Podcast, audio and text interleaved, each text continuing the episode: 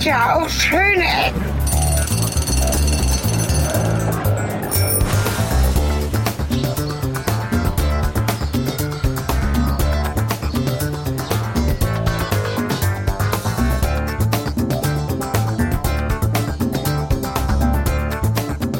Ja, willkommen zurück zu Schöne Ecken. Wir haben euch versprochen, demnächst wieder zu reisen. Wir, das waren in diesem Fall Sven und ich, aber alles ist noch ein bisschen anders, weil unsere Zeitpläne sich nicht synchronisieren lassen. Dafür aber lassen sich äh, ja, Gespräche synchronisieren. Am anderen Ende der Leitung, hallo nach Berlin. Dennis, hallo. Hallo. Ihr kennt Dennis aus unserer Weserbergland-Tour. Und wir haben heute mal überlegt, wir machen einen Double-Ender mit, ähm, ja, nennt man das Walking Tour. Ne? Ihr habt das bei uns schon zweimal gehört. Da haben wir euch so ein bisschen das Licht geführt beim ersten Mal vor allen Dingen und behauptet, wir wären in Japan. Waren wir natürlich nicht, also dann erst später. Aber es gibt sehr viele von diesen Walking-Touren, Walking-Tours, die bei YouTube liegen, die äh, schön Touren mitbringen und auch ein tolles Bild und man sich so ein bisschen in einen Ort reindenken und reinreisen kann, hineinreisen kann, äh, wo wir zurzeit noch nicht hinkommen. Und du hast äh, ja auch einige Reisen schon gemacht. Und wir wollen heute gemeinsam fahren nach Lissabon und nach Portugal. Genau. Wohlgemerkt fahren. Wir sind ja Zugfans. Und äh, du bist da, das war 2019, ne? Ende 2019, mit dem Zug, mit dem Tag- und Nachtzug nach Lissabon gefahren. Genau, also ich bin die Jahre davor, also ich war schon öfters in Lissabon bin die Jahre davor äh, geflogen. Ähm, hm. Habe dann aber dann irgendwann für mich den Entschluss ähm, äh, genommen, ähm, dass ich nicht mehr fliegen möchte. Zumindest nicht auf Strecken, die auch mit dem Zug, Zug erreichbar sind. Und das ist überraschenderweise ähm, sehr weit, wo man kommt. Und das ist äh, ja. eins der weiteren Ortes, tatsächlich per Zug, ist äh, Lissabon. Da kommt man tatsächlich äh, mit dem, mit ein paar Mal umsteigen ähm, und zwei Tagen Reise äh, tatsächlich auch per Zug hin. Wir haben jetzt im Hintergrund schon ein bisschen ähm, auch Radmol liegen. Du hast fleißig gesammelt auf der Fahrt. Schön Ecken, das heißt ja, dass es immer was zu hören gibt im Hintergrund. Also euch möglichst eintauchen lässt in die Welt und in das, wo wir gerade sind. Äh, ich glaube, wir sind jetzt noch in Berlin und so, so. Da bist du gestartet. Genau, es ging halt relativ profan und normal. Genau, Berlin, Berlin war mein, äh, ich wohne nicht, hier ist mein, mein Startausgangspunkt. Ähm, was äh, für die Tour ein wenig das bedeutet, dass ich ähm, dann ähm, mein erstes Ziel an dem heute an dem ersten Reisetag war Paris, ähm, weil Frankreich ist zentralistisch organisiert und das heißt von Paris kommt man überall hin ähm, ja. und dementsprechend musste ich erstmal von Berlin nach Paris und das dauert tatsächlich einen Tag ungefähr. Also ich bin um äh, gegen 10 Uhr, kurz glaube halb 10 äh, losgemacht nach Frankfurt, in Frankfurt dann überraschenderweise tatsächlich in den TGW nach Marseille eingestiegen. Ähm, aber dort, aber okay. dann, aber in Karlsruhe ja. bereits ausgestiegen. Ähm, weil dann in Karlsruhe tatsächlich mein äh, finaler Zug für den heutigen Tag war der ICE nach Paris. Äh, und zwar an den, an den Ostbahnhof in Paris. Ich hatte mich schon gewundert, dass du in Deutschland noch so viele äh, französische Ansagen schon drin hast und das nicht ganz verstanden, was, welche Züge das waren, genau. Nee. Das macht natürlich Sinn, dass der TGW schon in Frankfurt gestartet ist. Genau. Also ich, ich wäre auch lieber wenig dezentraler gefahren. Ich bin nicht so der große Paris-Fan. Ähm, vor allem, weil da gleichzeitig auch eine Messe war und das Hotel sehr, sehr teuer. Oder es halt die allgemeine Weihnachtszeit ja. ist. Paris ist halt überlaufen. Ähm, aber ja, das heißt mit dem, es war halt dann am Ende, wenn ich so auf, auf die Uhr gucke, knapp 10 Stunden Reise an dem ersten Tag. Äh, mit so ein paar kleineren, mit kleineren Pausen. Was ich eben noch fragen wollte, wir sind ein bisschen schnell reingestiegen. Ja. Gibt es für dich eigentlich eine Dauer, die du maximal für eine Zugfahrt nehmen würdest? Also erreichbar ist ja auch immer relativ. Du würdest wahrscheinlich nicht unbedingt, außer es ist die Gaudi für sich, äh, nach Shanghai mit dem Zug fahren. Ne?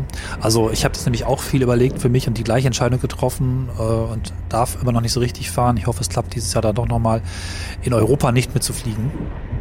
Und natürlich gibt es auch schon größere Entfernungen. Das ist so vielleicht schon grenzwertig. Für den einen oder anderen wäre es wahrscheinlich schon grenzwertig. Oder ist das für dich egal? Ich, ich glaube, es kommt so ein bisschen auf die Route an. Also, am, also ich finde, so zehn Stunden am Stück ist so das, das Maximum, was geht. Danach ist man fertig. Ich fahre ab und zu mit dem Zug ähm, nach Zürich. Und das ist auch schon, das wird dann irgendwann, ein wenig zieht sich das Ganze.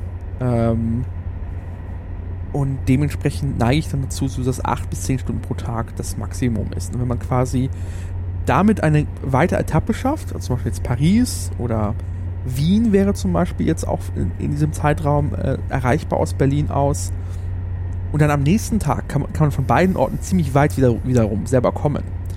Ähm, und dann sehe ich da jetzt kein Limit anhand der Tage tatsächlich. Mhm. Aber ich bin äh, ganz froh, wenn ich dann abends, das ist jetzt, äh, das habe ich auch ab und zu schon mal getan, äh, solche Nachtzüge zu nehmen, die halt keinen Schlafbereich haben, sondern die einfach nur nachts fahren. Äh, es gibt hier in, Mhm, in ja. Deutschland jetzt äh, seit dem letzten Fahrplanwechsel so einen ICE aus dem Ruhrgebiet nach Berlin, der irgendwie um 2 Uhr startet in Köln und dann um 7 in Berlin ist. Das kann man machen, ähm, ist aber, da muss man hartgesogen sein. Es ist, ist normales Licht, Mhm. äh, es sind die ICE-Sitze, die ICE-4-Sitze. Ähm, und das muss man wollen. Die meisten Leute schlafen tatsächlich in dem Zug. Ähm, aber es ist trotzdem äh, eine Herausforderung. Deswegen, sowas würde ich dann gerne vermeiden. Ja. Das ist auch komisch. Ich habe das mal gehabt. Es gibt so einen Zug aus Hamburg, der, glaube ich, um 1 Uhr startet oder irgendwas und dann nach Göttingen runterfährt. Ähm, ich kann im ICE wundervoll, schla wundervoll schlafen, außer nachts. Weil irgendwas passt dann nicht. Das, also das Licht hast du schon genannt, das ist wirklich unangenehm. Die Sitze werden dann irgendwann auch, nachts werden die viel schneller hart als tags. Ich weiß es nicht. Also das, dafür sind sie nicht so gut gebaut eigentlich. Oder es braucht dann auch ein paar Tricks, die ich nicht drauf habe bisher. Ich glaube, der Unterschied ist tatsächlich zwischen so mal eine Stunde wegdosen und Ja. ich brauche jetzt mein, meine zwei Tiefschlafphasen, damit ich am nächsten Tag nicht komplett überredet bin. Und das ist, glaube ich, der Unterschied. Ja. Und dafür sind dann, sind dann äh, selbst Leute, die im ICE schlafen können, so wie ich auch, ist das dann halt doch zu hart insgesamt. Und dementsprechend Ja. äh, gerne mit solchen Etappen und dann war halt, wie gesagt, meine erste Etappe, Etappe Paris. Ja. Ich habe so ein paar Sachen mir angehört. Ich hatte die, die, die Sounds auch vorliegen. Hier ist gerade so ein Zug vorbeigefahren. Also es klang wie ein Düsenjet, der unterschieden ist. Das fand ich krass. Das müsste sicher irgendwo auf der, auf der, auf der, auf der Tunnelstrecke Würzburg oder so gewesen sein. Ähm, oder äh, kann sein, dass es auch schon in, in, in Paris war, aber es ist halt ähm, quasi auf der deutschen Strecke ist ganz normal, also bis auf diesen TGW, der schon dann schon internationaler ist und auch französisch ist und ähm, äh, sich auch anders anhört tatsächlich, während so ein ICE ja. sehr viele noch glatte Oberflächen haben, die so ein bisschen rau, also dass man das halt ein wenig am Ende, äh, ist ein TGV äh, voll verkleidet mit Teppich. Äh, Ach, und das, okay, ist, das, das ja. hört man. Also gerade gerade gerade der ähm, TGV dann am nächsten Tag von Paris nach äh, Hédienne Hendaye. äh, war die Kategorie wirklich fahrender Teppich. Und zwar waren wirklich Teppich unten an der Wand, oben an der Decke. Ähm, für das Raumklima richtig furchtbar. Ich bin davon kein Fan. Aber für, für äh, die Raumisolierung tatsächlich ist es so, dass man da, während man im IC doch schon einige Reihen vor einem deutlich mitbekommen kann und auch mithören kann, ist das im TGW tatsächlich ein wenig Spannend. weniger Ja. äh, so krass.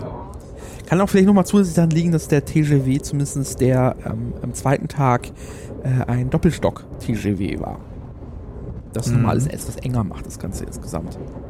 Ähm, aber dann der, der IC nach Paris war halt, ähm, ja, also war halt schon normal. Der einzige Unterschied ist, dass die Leute mit Mütze rumlaufen, die dort arbeiten. Ja, ja. Weil das in Paris, das hat man ja, glaube ich, bei Carambolage gelernt, herrscht im Bahnverkehr Mützenpflicht. Okay. Das äh, wusste ich auch Also es nicht. gibt, es gibt, ein, es gibt ein Video zu den Unterschieden Ja. und eins dazu gehört zum Beispiel, das sagt die Knallerbse. Also während ähm, zu einem ähm, Zug in, in Frankreich muss halt solche Knallerbsen dabei haben für den Fall, dass man irgendwo Strecken liegen bleibt, dann läuft einer wieder zurück und legt diese Knallerbsen, ähm, ich glaube, das ist ein bisschen, die können ein bisschen mehr als die üblichen Kinderknallerbsen, aber die legt man auf die Schiene und wenn ein Zug dann quasi drüber fährt, macht es laut Knall. Ähm, und die zugführende Person weiß, oh, ich muss jetzt anhalten, da, da lauert Gefahr. Spannendes Konzept, ja. Ich weiß halt nicht, wie, wie oft man das heutzutage noch braucht bei moderner äh, Signalführung. Ja, ja. Also du bist jetzt tatsächlich, um es nochmal zusammenzufassen, ICE nach Frankfurt, TGW nach Karlsruhe. Ähm, Straßburg, Karlsruhe, Karlsruhe und dann wieder ICE nach Paris und dann wieder TGW Doppelstock. Genau. Wow, okay. Das erklärt jetzt, warum ich so verwirrt war, weil die Atmos ständig zwischen irgendwie vertrauten Dingen und nicht so vertrauten Dingen gewechselt haben. Wir haben euch jetzt auch beides mal so zwischengeschnitten, aber nicht ganz so chaotisch, wie wir jetzt hin und her gesprungen sind. Das ist hingelegt, denke ich mal. Genau. Ja. Und um 18 Uhr war ich dann im, im Pariser Ostbahnhof ähm, am ersten Tag und habe dann dort um die Ecke auch mein Hotel bezogen, weil in Paris, ähm, andere Besonderheit ist ja Pariser Kopfbahnhöfe, das heißt, ähm, ich musste dann zu einem anderen Bahnhof dann am nächsten Morgen und habe mir quasi so ein, ein Hotel in der Mitte zwischen beiden Bahnhöfen. Es gibt diesen, ähm, im Ostbahnhof bin ich angekommen und ich musste dann vom, vom innerstädtischen TGW-Bahnhof dann weiter. Das mit der Paris ist spannend. Das hat mir auch bei meiner Planung dieser noch nicht stattgefunden haben Spanienreise ein paar Mal echt Stress gemacht, weil ich da das Ziel hatte, in einem Tag nach Barcelona zu kommen. Das geht von Göttingen aus, aber das heißt am Ende auch, dass du ziemlich genau Stunde ein bisschen in Paris hast. Und da man eben diese Kopfbahnhöfe hat und äh, dann zwischendurch immer irgendein anderes öffentliches Verkehrsmittel nutzen muss, ist das schon ganz schwer auch vorher zu planen, wenn man das noch nie gemacht hat und herauszufinden, passt das, was ist, wenn der Zug verspätet ist. Ähm, hab mir da auch dann irgendwie wochenlang immer wieder auch die Wege angeguckt, einfach auch, weil ich Vorfreude hatte damals noch. Ne? Naja, auf jeden Fall ist das sowas, was man nicht so als ungeübter Bahnfahrer zumindest so gern machen will. Ne? Da ist so ein Flughafen wahrscheinlich leichter. Oder wie ist das? Ähm, kriegt man das gut hin? Äh, sind die dann pünktlich oder weil es ist auch nicht ganz klar, was passiert, wenn der Zug verspätet ist und dann alles bricht. Ähm, also es gibt so, so zwei ja. Sachen. Also einerseits sind die Bahnhöfe ganz gut miteinander verbunden. Also ich musste halt von äh, Par d'Est nach äh, ja. gerade Paris Montparnasse. Mein Französisch ist richtig schlecht. Und dazwischen fährt die U4. Wie Käse, aber, ähm, ja. die, äh, die, die U4, das heißt, man ähm, steigt da auch runter und es sind, glaube ich, 20 Minuten. Und ist auch da. Äh, mhm. Zusätzlich kommt hinzu, dass tatsächlich das vorgesehen ist und deswegen wurde auch im ICE dann äh, nach Paris dann auch nett oder Bescheid gesagt, hier, wer noch Anschlüsse hat, ähm, Sie können bei uns direkt noch ein äh, U-Bahn-Ticket lösen im Zug. Das heißt, du musst dann nicht mal Zeit verschwenden, im Bahnhof erstmal ein U-Bahn-Ticket zu kaufen.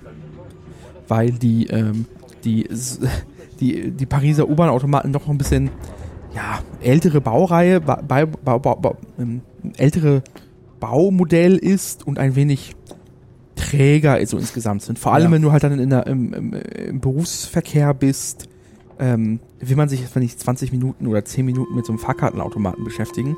Deswegen ist das, glaube ich, ein ganz netter Service, dass du direkt im ICE dein U-Bahn-Ticket kaufen kannst. Das heißt, du kannst direkt in Garde S in die U-Bahn steigen, kannst deine U4 fahren, musst nicht an Umsteige denken und bist.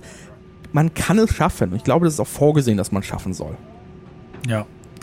Ich finde es aber auch noch witzig, dass das nie gelungen ist in all den Jahren, selbst wenn man mit zwei französischen Zügen fährt, ankommt, abfährt, da irgendwie eine Verständigung zu schaffen, dass wenn du dann passend ein Ticket hast, einfach vielleicht kein U-Bahn-Ticket brauchst. Das wäre doch, ich meine, selbst wir haben es geschafft, das City-Ticket einzuführen in Deutschland, was ja so ähnlich eigentlich ist. Und den Leuten in den Zügen, den Kontrolleuren klarzumachen, wenn das da steht und das da steht, dann ist das okay. Dann ist aber eine andere große Sorge, ob man diese Tickets tatsächlich vorher kaufen kann, ob sie einen Zug gibt. Ich habe die Ansage gehört. Äh, ja, es, sie werden im Zug ja. verkauft, sehr gut. Ähm, aber das wusste hier auch niemand so richtig. Also, irgendein, also selbst im Bahnhof Hannover habe ich dann nachgefragt und dann wurde der, äh, der Hartmut aus der Ecke geholt, der regelmäßig mit dem Zug nach Frankreich fährt, sonst wusste das da auch keiner, wie das ist. Und er meinte, ja, das passt schon. Steht auch nirgends so richtig. Und warum nicht einfach eine Möglichkeit schaffen, wenn du zwei Fernzüge hast und dazwischen ist nicht mehr als zwei Stunden Zeit, dann fahr halt mit der U-Bahn. Verstehe ich nicht. Ja, es ist. Manche, manche, Sachen sind kompliziert, manche Sachen sind auch, waren für mich ein bisschen stresshaft und zwar äh, die Anfordernis, ja. dass dein Gepäck mit einem Label, also das quasi ein Adressschildchen an deinem Gepäck immer dran ist. Und ja, das wollte ich als nächstes fragen, genau. Das äh, ist mir erst zu allerletzt eingefallen und es ist überraschend schwer, tatsächlich in Berlin, einem Hauptbahnhof, ein äh, so Adressschildchen zu bekommen. Ich habe es dann gefunden. Dürfte man seinen Namen mit Edding draufschreiben, groß? Ich weiß es nicht mehr. Es muss die vollständige Adresse drauf, habe ich gelesen. Ja, ja, gut. Ähm, ich wusste auch nicht, gilt das schon im ICE nach Paris. Ähm, später habe ich erfahren, dass es eh relativ lasch insgesamt genommen wird, diese Regel. Äh, außerdem äh, ist die französische Bahn doch so wissend, dass es tatsächlich so Partei, Partei äh, sorry, dass es solche Papieretiketten ähm, an den Automaten einfach zu, so. rausnehmen, zum Rausnehmen gibt. Das heißt, du kannst quasi, wenn du am Bahnhof ankommst und merkst, oh, ich habe, ich habe mein Gepäck nicht beschriftet, dann kannst du es direkt noch am Automaten tun, ziehst einfach da raus, äh, schreibst das Papier voll, einmal umwickeln und dann ist es quasi, reicht das für ein, zwei Fahrten, das sind so diese, diese Flughafen-Labels, relativ dünnes Papier, aber ja. es reicht tatsächlich, erfüllt seinen Zweck. Äh, am Ende hatte ich dann okay. doch ein, ein äh, am Hauptbahnhof in Berlin ein Label bekommen, ähm, ist ultra hässlich. Ich glaube, da ist sogar ein Flug, also ist ein, ich glaube, ein Flugzeug auch sogar drauf oder so. Äh, richtig passend. Äh, aber ja, auch dann habe ich diese Regel äh, erfüllt. Gut, das ist schon mal ganz cool. Also hätte ich, äh, das alles gewusst, wäre meine Vorbereitung viel einfacher gewesen. Also, liebe Hörerinnen und Hörer, wenn ihr eine Fahrt plant, ähm, über Paris, alles cool. Ne? Also man kriegt die Tickets im Zug, man kriegt im Zweifel auch die Aufkleber im Zug oder man beschriftet vorher sein Gepäck, wenn man was Passendes zur Hand hat.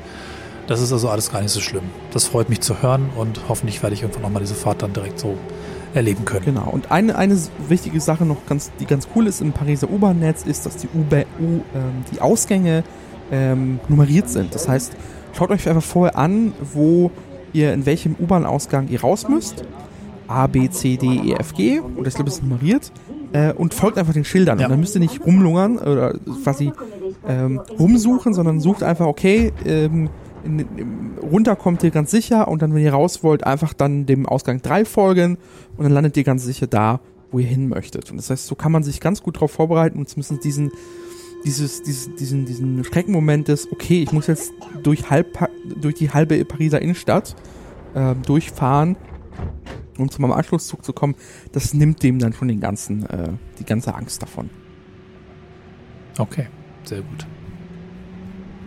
Ja, dann, äh, genau, du hast natürlich schlauer gemacht oder entspannter gemacht, einfach in Paris übernachtet. Das geht natürlich auch immer, je nachdem, wie lang die Anreise ist, muss man sich ja auch nicht zwingen, alles in einem Tag zu Genau. schaffen. Das ist so, irgendwie war das so meine Denke, wenn ich Anreisetag habe, ein Flugzeug, da bin ich auch mit Zuganfahrt zum Billigflughafen in Hintertupfingen, dort rumlungern, Verspätungen, Blödsinn ankommen, wieder Flughafen rein in die Stadt, was auch immer, ist es halt auch ein Tag. Das war dann so ein bisschen der kleine Trick im Kopf zu sagen, es ist halt in jedem Fall ein Tag. Ne? Ja. Aber eigentlich muss das auch gar nicht. Wenn es anderthalb, anderthalb Tage sind, so what? Ne? Also pff, Genau. Machen. Ich konnte dann in, in Paris dann auch ausschlafen äh, und konnte auch gut frühstücken, weil dann mein Anschlusszug erst um 12 Uhr, gegen 13 Uhr fuhr. Ja. Und das war dann so ein TGV in, in Hui, in, in Ui, diese Billiglinie der, der äh, Franzosen. Ähm, und dann war ich 17.30 Uhr in äh, Haidian. Haidian? Haidian? Hendaye, ich weiß auch nicht ja. genau. Hendaye, Hendaye. Ja, eigentlich wollte ich nochmal. Also es fängt mit HEN an und ist an der Grenze zu Spanien. Genau. Ganz im Süden. Genau, um, Ganz unten kann man sich vorstellen, wie es heißt. Andaille. Ähm, fragt einen Franzosen im Freundeskreis. Genau. Also das, das Ziel ist tatsächlich von Paris dann runterzukommen, ähm, äh, quasi an die, an die französisch-spanische Küste unten am Atlantik. Ähm, weil von da aus dann quasi ähm, Irun ist dann die, Franzö die spanische ähm, Nachbarstadt, ähm, fährt dann der Nachtzug. Der fuhr dann um. Da muss man rüberlatschen, ne? Das ist äh, auch nicht so ganz direkt verbunden, Doch, oder? Also sie haben zumindest habe ich das mal Sie haben es geändert. Es gibt tatsächlich, also so. Spanien ah. äh, oder die iberische Halbinsel fährt ja auf einer Breitspur. Ähm, Frankreich auf einer normalen Spur. Es ist tatsächlich aber so, dass ich vor ein, zwei Jahren oder so, oder also nicht lange, aber es war so, ähm, dass, dass ich, ähm, es gibt quasi einen spanischen ähm, Bahnhofsteil in Frankreich. Das heißt, man, ähm, es ist abgegittert. Hm. Es wird auch nur dann aufgemacht, wenn dieser Nachtzug kommt, weil es wahrscheinlich dann solche äh, zollrechtlichen Einreisesachen Ja. hat. Aber der Zug kommt tatsächlich dann in Frankreich an, auf dem Butterfly-Spur und fährt dann über die Brücke wieder zurück. Ich bin tatsächlich auch nochmal die Strecke ähm, auf der Rücktour äh, auch mal rübergelaufen. Ähm, ist nicht so spektakulär. Äh, es, ist, Okay. es ist eine kleine, kleine Fußgängerbrücke, man kommt rüber ähm, und dann ist man, steht man vor dem, ähm, vor dem spanischen Bahnhof, der nicht größer ist. Das heißt, der hat einfach einen, einen kleinen Mhm. Shop, äh, einen Ticketautomat und das ist dann alles sehr überschaubar. Weißt du, warum die Spanier Schmalspur haben? Breitspur meinst du? Äh, Breit, ne, beides, witzigerweise. So. Die haben Schmal- und Breitspur und sie haben mittlerweile auch Normalspur für die Schnellverbindung. Aber eigentlich, also warum haben sie eine andere Spur weiter als der Rest Europas? Muss die Frage so stellen. Irgendwas mit Krieg. Ja, Napoleon. Ja. Der war nämlich kurz vorher noch aktiv und war Franzose und deswegen haben die Spanier gesagt, bevor der hier einfach ins Land reinfährt, machen wir die Gleise anders. Was bis heute ein Problem ist. Also Krieg nicht gut. Ja, das ist, das ist ein übliches Argument dafür. Also es ist halt, ja, aber es ging. Ähm, ich glaube, natürlich wäre es cooler gewesen, ähm, wenn man wahrscheinlich von Paris aus mit dem Nachtzug fahren könnte, direkt durch. Ja, Ähm, aber an, also das ist ja eh so ein Thema. Ja, bitte. aber andererseits hat, hat die Breitspur den Vorteil, dass die Nachtzüge auch entsprechend breit sind. So, da ist ja mehr Platz plötzlich auf den, im, im Waggon. Ach so. Das darf man auch nicht ah, unterschätzen. warte mal, ich muss. Ja. Ich muss mal kurz aufräumen, wenn nicht klar, dass der Nachtzug nach Lissabon, der berühmte, auf der Breitspur, also auf der Altbaustrecke ja. fährt. Würde der auf einer Hochgeschwindigkeitsstrecke fahren, die es in die Richtung ja gar nicht gibt oder zumindest ja. nicht vollständig, wäre er schmaler, weil er auf einer Normalspur war. Aha, interessiert. Das ist, das ist cool. Das war mir nicht bewusst, dass ich damit gefahren bin. Das habe ich gar nicht wahrgenommen. Mist. Mhm. Ähm, also ich hatte schon das Gefühl, dass es alles deutlich breiter ist ähm, und man sich schon ausstrecken kann. Ich weiß halt nicht, ob es für eine 2 Zwei-Meter-Menschen ähm, immer noch angenehm ist, aber zumindestens ich hatte das Gefühl, dass ich noch sehr viel Beinfreiheit hatte mit, Beinfreiheit hatte mit meinen 1,67. Ja. Also ich habe da auch gut geschlafen und ich bin bisher in meinem Leben dreimal Nachtzug gefahren. Zweimal war es furchtbar. Okay, einmal war in Russland, äh, St. Petersburg, Moskau. Das andere Mal war in Deutschland nach Österreich, Wien. Aber ich habe in beiden Fällen überhaupt nicht geschlafen und zwischen, ich bin von Porto nach ähm, Hendaye oder sowas Hendaye. gefahren, also andersrum und ich habe geschlafen. Also der ist gar nicht schlecht. Ja. Ähm, Ja. das, das Einzige, was mich äh, beim, beim Boarding oder beim Einstieg äh, verwirrt hat, war, dass auf meiner Zugfahrkarte eine Sitzplatznummer stand, die aber mit den Kabinen nichts zu tun hat, mit den Nummern. Bis ich dann rausstellte, dass die Betten durchnummeriert sind. Und ich musste halt tatsächlich, irgendwo Ah. stand das dann auch und ich habe dann auch rausgefunden, ich habe auch dann den, den Schaffner gefragt und hat mir dann angewiesen, ähm, dass ich da meine Kabine 1 tatsächlich, äh, ich glaube, es war die Kabine 1 auf der Hintour. Ich gucke mal gerade auf den Schlüssel. Ich hatte noch so, ich habe so einen richtig lustigen Schlüssel in die Hand gedrückt bekommen. Ähm, der ähm, dort dann, ja, genau, das war Kabine 1. Ähm, ich bin ja auch, vor allem bin ich ja ähm, erste Klasse gefahren. Also ich habe die ganze Reise tatsächlich ähm, auf der, in der ersten Klasse gemacht, weil einfach der Zuglänge, gerade der deutsche Teil ist halt in der zweiten Klasse doch ein wenig anstrengend. Weniger des ähm, Zuges an sich als unserer äh, lieben Mitfahrerinnen, die manchmal ein bisschen anstrengend sein können. Äh, und deswegen bin ich erste Klasse gefahren und auch dann tatsächlich ähm, im Nachtzug hatte ich meine Einzelkabine. Das, das, die Kabine selber hatte zwei Betten, aber ich habe sie einzeln gebucht. Ähm, hatte dann meine eigene Dusche und mein eigenes WC. Cool, ja. Das hatte ich nicht, aber und äh, hatte dann für meine Kabine noch so einen lustigen Schlüssel bekommen, der halt so Löcher hat. So eine, so eine, Plastikkarte, längliche. Ähm, Ja. Wir packen das Foto ich, einfach dran, dann sieht man's. Ähm, da sind so verschiedene, also verschiedene Formen Löcher und die packt man an die Tür ran und geht sie auf. Ähm, der Schlüssel wurde mir dann nach morgens äh, so eine halbe Stunde vor Ankunft auch wieder abgenommen. Das heißt, ich musste quasi die letzte halbe Stunde auch wirklich in, meinem, in, meinem, in meiner Kabine verbringen. Weil diese Schlüssel sind scheinbar, die dürfen nicht verloren gehen. Das ist ganz wichtig. die werden wahrscheinlich nicht mehr nachproduziert. Ich vermute doch. Also hoffentlich. Wenn, also, Dieser Zug ist jetzt nicht gerade neu, also ähm, ja, wird schon gehen irgendwie. Das, das einzige Traurige jetzt gerade, wenn, wenn ihr das jetzt gerade hört, ist in dem aktuellen Zeitpunkt, ist, dass dieser Zug eingestellt ist. Ähm, Corona, ähm, Corona hat ähm, dem Zug, der schon vorher, dieser, dieser Trennhotel, der ja zwischen der französischen Grenze ähm, Madrid oder Barcelona? Barcelona meine ich. Nee, nach Madrid fährt er. Nee, Madrid, der hat mehrere Äste. Der ne? hat Ma- der hat Madrid und Portugal und Hendaye Portugal. Irgendwie wird das sogar vereint. Genau. Ne? Der, oder wurde, jetzt muss man sagen, leider. Wurde zusammengekoppelt.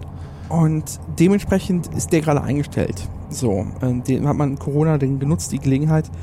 Ähm, die Portugiesen würden den gerne wieder aufnehmen. Da gibt es Überlegungen, den quasi komplett selber zu bezahlen. Vorher war das so eine, ähm, eine gemeinsame Einrichtung ähm, der spanischen Bahn, über die habe ich auch mein Ticket gebucht, und der portugiesischen Bahn.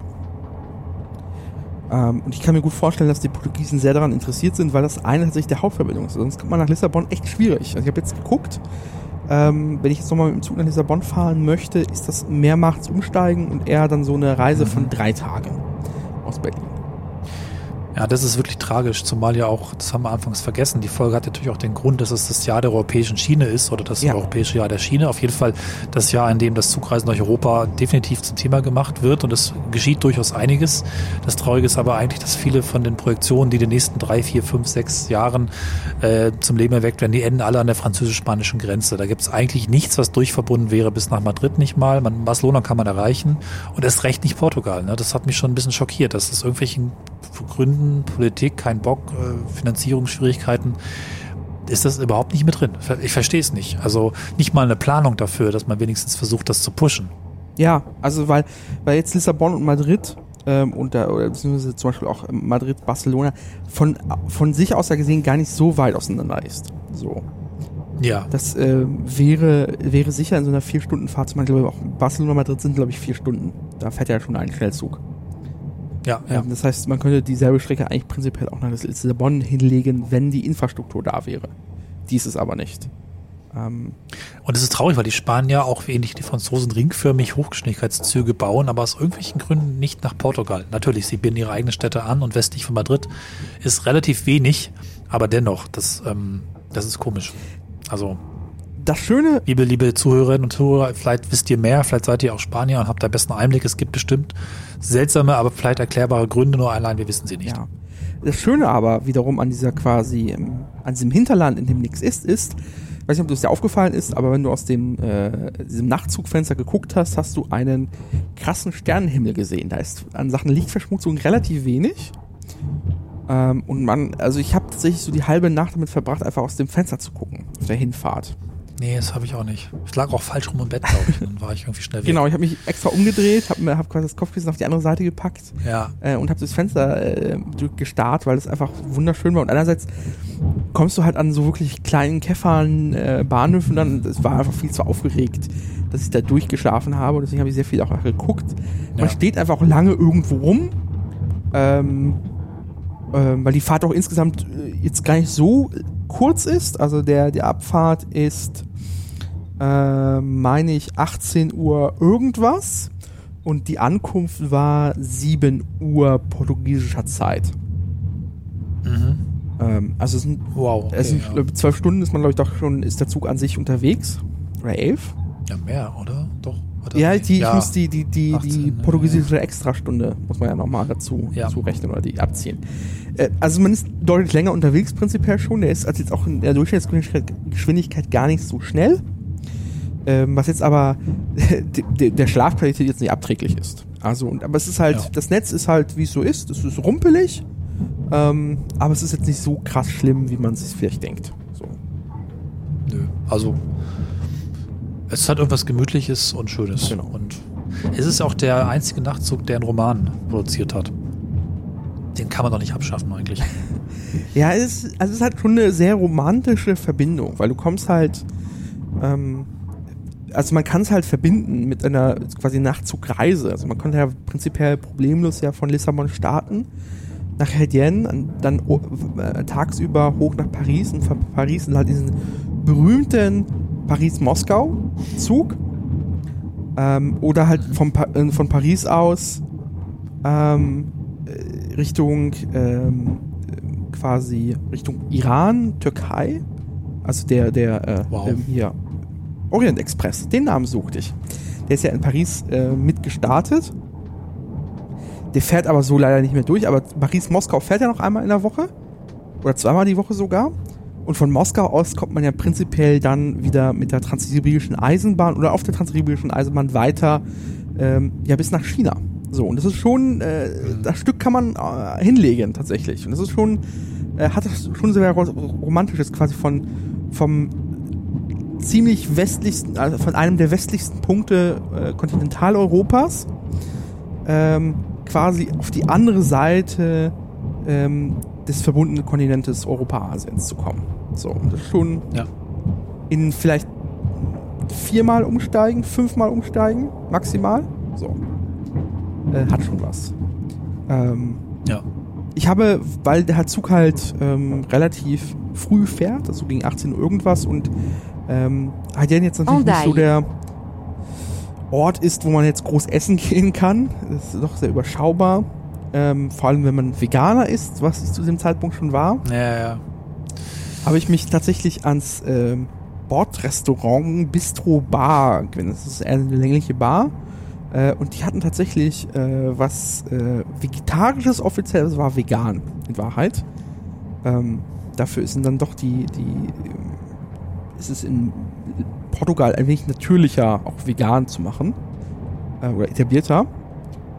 Ähm, und es war ganz lecker. Ich habe dann noch irgendwie ein Kaltgetränk getrunken, saß dann noch ein bisschen rum. Ähm, bin leider nicht so sehr in Gespräche gekommen, weil die meisten Leute saßen, waren doch scheinbar eher so, lassen Sie mich in Ruhe, ich habe Hunger. Ich äh, muss Energie zuführen. Äh, und den Rest der Zeit, da habe ich tatsächlich, ich bin mal durch den Zug gelaufen, habe mir auch nochmal die Sitzwagen angeguckt, habe überlegt, ob vielleicht da ich das Geld sparen könnte. Zug hab gesagt so, nee, das mache ich nicht. Das gibt Ja. und habe mich dann in meine Kabine verzogen, habe dann äh, noch gelesen, habe Zeug, Zeug gemacht und bin dann auch immer noch versucht, mich äh, schlafen zu legen, weil wie gesagt um 7 Uhr äh, kommt man in Lissabon an und das äh, ist früh, sehr früh. Ja. Mir war es andersrum. Ich hatte einen schönen Morgen, weil der Zug dann relativ lang noch ausgefahren ist und war dann, glaube ich, ich bin in San Sebastian ausgestiegen, so morgens um neun. Und dann war es irgendwie früh hell und ich, also liegen und aus dem Zug gucken war einfach sehr toll. Ja. Ne? Also liegen und die Landschaft fährt vorbei, hat man ja eigentlich in der Form seltenst im Zug. Ja. Genau. Dann ist man in Lissabon an der äh, Sant, Und Sant Apolliana Santa Apollonia. Bahnhofstation, ähm, so ein Kopfbahnhof. Ähm, wunderschöner Bahnhof, wie alle äh, äh, Lissabonner Bahnhöfe, halt in so, so verkachelt innen und mit Säulen. Ähm, aber man kommt da an und da ist erstmal nichts. Also da ist nichts um die Uhrzeit. Äh, also der Supermarkt hat sich um 8 aufgemacht erst. Ähm, und ich musste erstmal ein bisschen Zeit überbrücken. Ich bin, habe mir erstmal ein äh, Frühstück besorgt. Ähm, und von da aus äh, dann in den Tag gestartet. Der erste Tag. schön. Wir wechseln jetzt im Modus. Leider haben wir, glaube ich, kein Video, was direkt am Bahnhof startet. Wir hatten es vorhin gesagt, Walking Tour. Die haben wir euch auch verlinkt in der Folge. Ihr könnt jetzt also direkt mit uns starten und walken. Nennen wir das so heutzutage? Mit, mitgehen. Oder einfach zuhören. Mitgehen. Also- mitgehen. Genau, mitgehen. Lasst euch mitgehen lassen. Äh, oder so. Ähm, also Bild gibt's dann im Video und ähm, wenn ihr einfach schöne Ecken klassisch hören wollt, gibt's natürlich auch die Atmo unter ähm, der Folge. Und ich würde sagen, ja, spring mal ein bisschen in der Stadt und du erzählst uns, wo wir sind.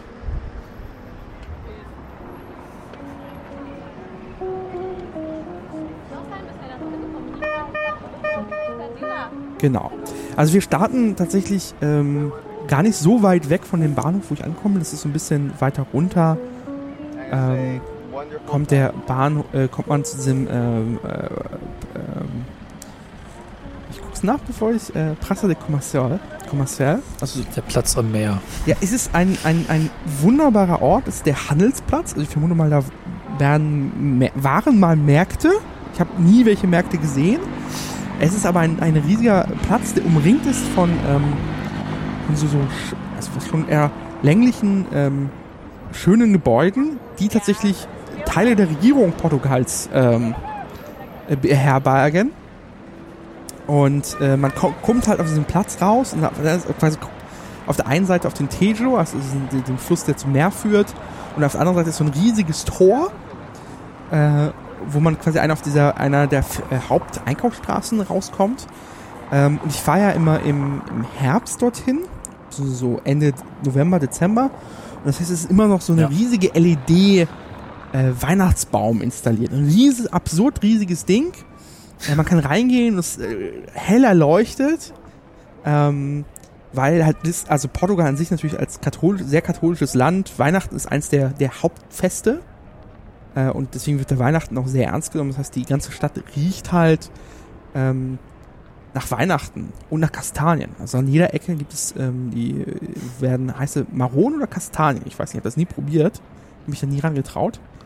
Ist das nicht das fast dasselbe? Ah. Ich Ja, vielleicht. Ich glaube, es sind Maronen. Ja. Das sind heiße Maronen. Ähm, äh, ja. das heißt, du riechst halt und du kommst dann halt da tatsächlich durch die Gegend ähm, und es ist tatsächlich wunderschön. Und auf diesem, auf diesem Platz selber, ähm, wir gehen jetzt gerade aktuell auf, das, auf dieses große Tor zu. Ähm, davor fahren halt die Straßenbahnen. Ähm, da muss man aber immer aufpassen, weil es gibt halt mittlerweile diese älteren Straßenbahnen, für die Lissabon ja sehr berühmt ist, die ja aus den USA, ähm, primär aus San Francisco, importiert wurden initial. Ach so. Ähm, da fahren auch so private Bahnen tatsächlich mittlerweile. Also die sind halt, haben einfach ältere Bahnen aufgekauft und machen so private Touren, das muss man aufpassen. Wenn man, der richtigen ist der Trick tatsächlich da einfach immer gelb. Also wenn die Bahn gelb ist, dann ist es der städtische Betreiber. Ähm, und da auch immer der Pro-Tipp, kauft euer Ticket vorher. Weil die wissen, Ja. dass Touristen gerne Einzeltickets kaufen. Einzeltickets sind sehr, sehr, sehr, sehr, sehr teurer. Das heißt, holt euch ähm, am Flughafen oder am Bahnhof ähm, diese RFID Plast äh, kostet irgendwie 50 Cent. Äh, und dann macht ihr, holt ihr euch eine Tageskarte. Damit könnt ihr halt quasi entweder könnt ihr wirklich alles benutzen. Ähm, quasi des städtischen Betreibers. Das sind also außerhalb quasi das sind die Straßenbahnen, das sind die Busse, das sind die Aufzüge. Ähm, ihr könnt dann noch weiter aufladen, ihr könnt noch quasi noch die S-Bahn-Züge in die Vororte mit draufpacken oder auch die Fähren über den Tejo. Oder ihr macht Zapping. Zapping ist auch sehr schön. Man lädt einfach für äh, 10, 20, 30 Euro auf und dann wird, werden quasi verbilligte Einzelfahrten, die irgendwie 50% billiger sind, abgezogen. Äh, und cool. je mehr man quasi vorher aufseppt, desto mehr Rabatt bekommt man auch dann einzeln. Das heißt, je nachdem, wie viel man Lass fährt, mal, ja. kann man das so nutzen. Lass mal ganz kurz was zu dem Platz Ja. sagen, bevor wir schon so schnell weglaufen. Das ist mit der Nachteil von den Walking Tours und schöne Ecken. Man darf nicht stehen Ja. bleiben, die treiben einen durch. Äh, die Plätze in Portugal und Spanien, und Spanien ganz viel, aber Portugal anscheinend auch, und die haben ja auch eine gemeinsame Vergangenheit. Ähm, das sind so diese Poserplätze, die jede Stadt hat, auch, auch Plaza de Mayor genannt in Spanien, die ähm, wunderschönes, konsens, äh, konsistentes Ensemble darstellen. Lustigerweise aber sind das die Rückseiten der Häuser eigentlich. Die sehen auf der einen Seite zum Platz hin alle gleich aus. Ich weiß nicht, ob es jetzt in Portugal exakt genauso ist, aber ich kenne das eben von vielen spanischen Plätzen. Und von der anderen Seite sind es einfach ruckelige Fachwerkhäuser oder kleinere Häuser, die ganz verschieden aussehen, wo offensichtlich jemand gesagt hat, also nach hinten raus muss das so aussehen, wie dieses Platzdesign halt ist. Nach vorne raus zur eigentlichen Straße könnt ihr machen, was ihr wollt. Und so ergibt sich dann zu allen drei bis vier Seiten eine geschlossene Architektur eines Platzes, die eigentlich trotzdem aus 50 einzelnen Häusern besteht, was du vom Platz aus nicht siehst. Ich finde das total großartig. Habe ich nur in Spanien und Portugal gesehen. Und es ist auch wirklich so ein Ding, wo es geführt, okay, der ist noch schöner, auch der ist noch schöner. Ja, die haben alle irgendwann angefangen, die Plätze zu bauen und äh, den Wettstreit um den schönsten Platz damit begonnen. Ja, ich glaube, die Gebäude dahinter sind relativ unauffälliger wieder. Genau, Ähm, ja, ja, Weil sie primär auch äh, dazu dienen, einfach Leute unterzubringen wegen Büros und so. ja, ja, ja. So, Genau, wir, wir gehen jetzt quasi, wir sind jetzt in diesem Tor und wir sind jetzt in, quasi in dem Stadtteil, der Baxia heißt. Ähm, Wikipedia übersetzt es mit Unterstadt, Downtown. Ähm, und was man auf diesem Video jetzt nicht so kra- krass sieht, äh, aber wenn man da ein bisschen rumläuft, fällt einem auf, dass es da ziemlich viereckig ist. Also es ist ein Grid tatsächlich, Ja. im Gegensatz zu, zum Rest von äh, äh, Lissabon, was eine sehr, sehr alte Stadt ist, ist ähm, Baxia wirklich so auf einem Grid gebaut. Und das hat irgendwie den Hintergrund, dass Lissabon jetzt schon das ein oder andere Erdbeben inklusive Feuer ähm, abbekommen hat und Tsunami auch, und oder? Tsunamis. Das heißt, ähm, da sind einfach Teile einfach immer wieder ähm, zerstört worden. Und Baxia war so ein Teil. Ähm, und dann kam halt einer der Menschen irgendwann, äh, ist jetzt kein Geschichtspodcast, deswegen äh, nur für die grobe Erzählung, das, was ich von meinen Touren so mitbekommen habe, ist, dass man die Häuser in so einem Käfigdesign gebaut hat. Das sind halt verstärkt innen mit Holz Ach und so. die sind käfigartig gebaut, deswegen sind die viereckig. Und dadurch haben sie jetzt das ein oder andere, auch schwere Erdbeben, relativ gut überstanden. Cool. Und deswegen ist, ist dieser Teil von Lissabon rechteckig. Und zwar wirklich schnurgerade rechteckig. Ja. Wie oft warst du eigentlich inzwischen da? Ah, viermal jetzt? Cool, ja. Ich war nur einmal da und das relativ kurz. Ich glaube zwei Tage. Insofern bist du da der Experte. Ja, es ist halt irgendwie mein Ort, wo ich ein bisschen im, im Mhm. kalten Berliner Winter abhaue. Ähm, also der Zeitpunkt, also so Ende November, Dezember ist da so vielleicht so 12 bis 15 Grad warm. Ähm, viel Sonne, aber auch sehr viel Regen, ist Regenzeit. Ähm, aber Mhm. alles Wetter, was für den gemeinen Mitteleuropäer schon, da, wo man dazu neigt, Voll im, angenehm. ja, angenehm zu sein und auch im T-Shirt rumzulaufen, weil die Sonne halt knallt. Ähm, während man Ja. an der Ampel äh, neben einer älteren Dame steht, der sichtlich im Wintermantel, einem sehr dicken Wintermantel, auch kalt ist tatsächlich. So, das Ja. ist der, ähm, die, der krasse Unterschied. Aber das Video ist jetzt Sommer, ne? Das ist jetzt im sicher, Sommer, aber Das genau. muss Sommer sein. Genau. Ja, ja, kurze Hosen. Das ist jetzt, ähm, das Video, glaube ich, selber ist auch entstanden als ähm, im letzten Sommer, also im, im, quasi in dem Pandemiesommer. Und deswegen ist es deutlich ruhiger und ähm, menschenleerer als sonst. Portugal schon hatten ähm, hat ein Problem mit Overtourism tatsächlich. Also wir sind- bewegen uns jetzt hier in Bereiche, die mehr oder weniger nur aus ähm, Airbnbs bestehen. Ähm, Ja. Und äh, Lissabon lebt sehr davon. Das ist sehr wichtig und hat auch quasi Ja. der Kommune an sich finanziell sehr gut geholfen. Das Gelbe gilt auch für Porto, quasi der zweiten größeren Stadt Portugals, die ja quasi von Europa entdeckt wurde, als, anfing, als Ryanair anfing, dahin zu fliegen. Vorher kannte Porto keiner. Als Ort an sich. Abseits vom Wein vielleicht. Ähm, aber ja, man merkt schon, dass diese Stadt, wir kommen ja auch immer wieder an sehr viele Touristenläden vorbei und so. Es ist halt sehr auf, auf Touristen gebürstet mittlerweile alles. Ähm, Ja. Was halt bedeutet, dass die Leute dort auch nicht mehr in diesen Altstadtbereichen wohnen können, sondern die wohnen halt in diesen ganzen Außenbezirken oder Außenstadtteilen von, von Lissabon mittlerweile. Weil es dort einfach dann bezahlbarer ist. Ja. Also ich finde das Thema auch interessant und wichtig und würde es auch gerne im Podcast in den nächsten Jahren ein bisschen im Blick behalten, Overtourism. Was entwickelt sich da? Ich glaube schon, dass es ein bisschen so viel Schlimmes an Corona hängt, da vielleicht eine leichte Korrektur dadurch passieren kann und hoffentlich auch darf. Auch wenn es natürlich wirtschaftlich immer schwierig ist, aber es gibt Städte wie auch Barcelona oder Dubrovnik und natürlich Venedig, wo es einfach mal um Größenordnung zu viel ist und eigentlich auch jeder Bewohner sagt, Leute, wir brauchen hier mal einfach, wir brauchen jetzt hier mal einen Stopp und natürlich ist das jetzt, wenn man so will, eine Kur auch in die Richtung, das Ganze nochmal neu zu justieren und vielleicht woanders rauszukommen. Ne? Ja. Was man jetzt auch gerade hier in dem Video merkt und so, und auch gerade neben uns die äh, Electrico 28 äh, vor diese, diese sehr berühmte Lissabonner Straßenbahnlinie. Ähm, es wird sehr hügelig. Also wir bewegen uns jetzt quasi in den Stadtteil hoch, der sich, ähm, ich habe es rausgesucht und habe es direkt wieder vergessen. Ich suche es nochmal kurz raus. Äh, und zwar Alfama. Und ähm, quasi, wenn man halt von Lissabon, quasi, wenn man ähm, auf diesem äh, Plazo de Commas- Commercial steht, dann ist man quasi in, so im Tal und auf der, auf, quasi auf der, ähm, von, wenn man, quasi hinter, hinter einem ist das Wasser und man guckt nach vorne hin, dann ist quasi rechts Alfama, der eine Hügel, da ist auch die Burg drauf, da ist die Kapelle, äh, ist ähm, sehr historisch, sehr alt, hat sehr gut die äh, alle Erdbeben überlebt, deswegen auch sehr verwinkelt, sehr eng, Ja. sehr steil auch. Und dann auf der, auf der linken Seite ist das, was man unter Reiseführern als Barrio Alto äh, abbuchen würde. Ähm, auch eine sehr kleine, dichte Ecke und vor allem als Partygegend bekannt.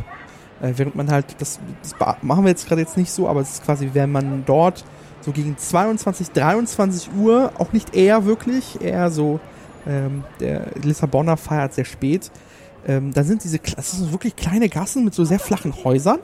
Die sind alle so zugeklappt und es wirkt so, als wäre es halt wirklich so eine Schlaf, Schlafstädtchen. Das wird alles aufgeklappt und die Leute stehen halt mit ihren Getränken auf der Straße. Man sitzt also gar nicht so sehr drinnen, sondern man zieht halt wirklich von Kneipe zu Ta Kneipe draußen durch die Gegend. Ähm, wirkt sehr Ja. spannend. Das ist witzig, dieser Effekt von Straßen, die bei Tag wirklich überall Rollläden Ja. runter haben, auch total beschmiert und beklebt und du denkst, okay, mir ist ja ist einfach nicht runtergekommen, gar nichts. Und das Leben ist hinter diesen Rollläden. Ne? Das ist krass. Also, wenn sich das so ändert, das, das gibt es auch, habe ich auch oft erlebt, ja. Ah, Äh, ich bin ein bisschen wehmütig. Äh, Die Fernreise, wie Ja. heißt es? Ähm, Reisefieberig? Nee. Reisefieber? Fernweh. Fernweh. So, Fernweh. Fer, Fer, Fernweh, ja, ja, ja. Ähm, man sieht halt das auch jetzt hier auf dem, auf dem, auf dem Video, also wenn ihr es jetzt allein anguckt, ähm, gesagt, über Straßenbahnlinien sehr eng ähm, und diese, diese 28 sehr empfehlenswert, macht die ganze Strecke, also startet ähm, als, was heißt Geheimtipp, aber zumindestens der, die meisten Touristinnen machen den Fehler, irgendwo zwischendurch einzusteigen und sie sind voll. Der Profi steigt an der Start- oder Endhaltestelle ein. Und die Ja. Start, Start Haltestelle ist gar nicht so weit weg. Und zwar ist es dieses, ist der äh, an der Haltestelle, es ist dann Platz, ähm, äh, oh, das ist nicht Marquis de Pompey, sondern, das muss ich jetzt gerade nachgucken. Ich kann übrigens zwischendurch mal korrigieren. Äh, Das Video ist im Sommer 2019 Ah, entstanden. okay. Deswegen habe ich auch gewundert, dass ich wirklich keine Maske gesehen habe. Das würde Ah, mich ja, okay. dann doch wundern, wenn das im Sommer 2020 so gewesen wäre. Ja, das kann sein. Also, dass wir das korrekt Okay, machen. ja. Genau. Martin Moniz ist die Martin Moniz. komplett falsch ausgesprochen, es tut mir leid. Ähm, dort startet die 28. Ähm, das ist auch so ein flacher Ort, ist eher so ein etwas hässlicherer Platz. Ähm, ist aber egal. Man kommt da fußläufig quasi aus dieser, Unter äh, dieser Unterstadt hin, startet dort und dann jagt sie relativ schnell den Hügel hoch. Und zwar mit Jagen ist, ist auch ernst gemeint.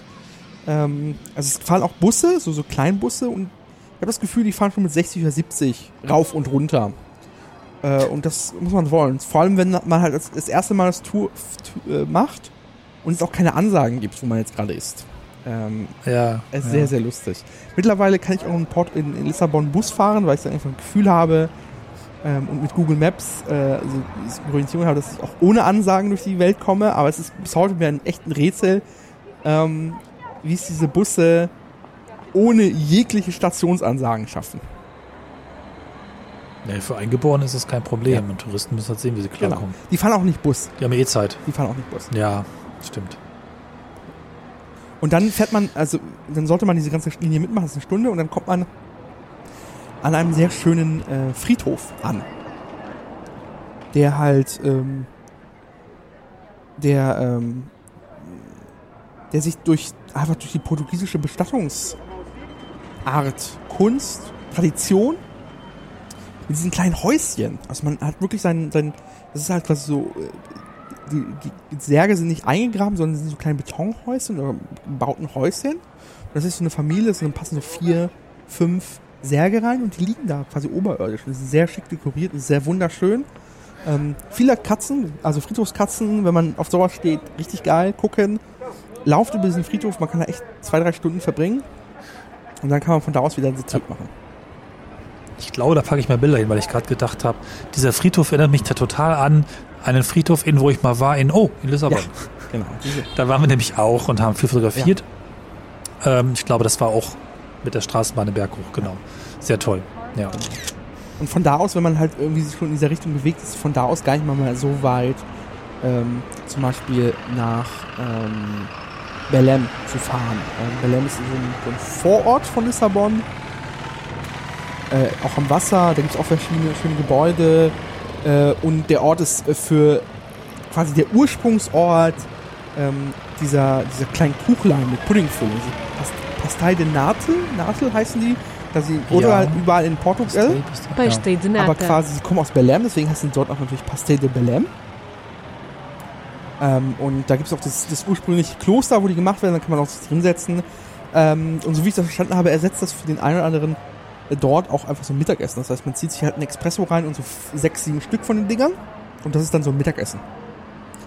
Die sind auch, ähm, ich bin nicht so ein Fan von Süßkram, Ja. aber die sind gar nicht so Nee. süß, finde ich. Die sind einfach, es ist zwar eine Süßspeise, aber nicht so eine aufge, aufgedrehte Süßspeise. Ja. Super lecker. Also ich mag die, obwohl es sonst gar nicht meins ist. Also die meisten von euch werden die vielleicht kennen und gibt es ja gelegentlich mal hier und da in Deutschland, aber wenn nicht, ist das auf jeden Fall nochmal ein Tipp. Genau. Ja, eben haben wir übrigens auch die ganzen, äh, also gibt es ja sehr viele Häuser mit Fliesen, die auch einen Namen haben, den ich gerade nicht zusammenkriege. Ähm, komplett und außen mit Fliesen verkleidet, das ja auch so eine portugiesische Eigenart ist. Wunderschön, sehr toll, sehr bunt, ne? sehr abwaschbar. Sind wir gerade dran vorbeigelaufen. Ja, es, es gab, es war auf einer dieser Touren und da war die Frage, ähm, das bezog sich vor allem auf die andere Seite der Stadt mit den Häuserfarben. Mir wurde damals gesagt, ich verbreite das quasi unüberprüft weiter. Ich fand es aber lustig, dass das quasi jede Epoche seine eigene Farbe hatte. Also dass ich die Häuser ähm, vor der Dikta Diktatur hatten eine andere Farbe, während der Diktatur eine andere Farbe und nach der Diktatur eine andere Farbe. So eine Das ist wie TÜV-Plaketten, ja, die sind doch auch mal verschiedenfarbig. Ja. ja. Genau. Aber insgesamt, also Ja. das sollte man sich auch wirklich mal angucken. Ist halt, Portugal war halt eine der letzten äh, großen Diktaturen Europas. Das wäre 94, 74, war halt die Nelkenrevolution. Mhm. Ultra friedlich. Ähm, das heißt, wenn, sollte man sich auch damit gerne beschäftigen. Ähm, ich schaffe es auch regelmäßig tatsächlich dort irgendwie auf irgendeinem Nationalfeiertag dann dort zu sein. Ähm, wo dann so die Okay. halben Straßen abgesperrt werden. Ähm, das ist ganz lustig.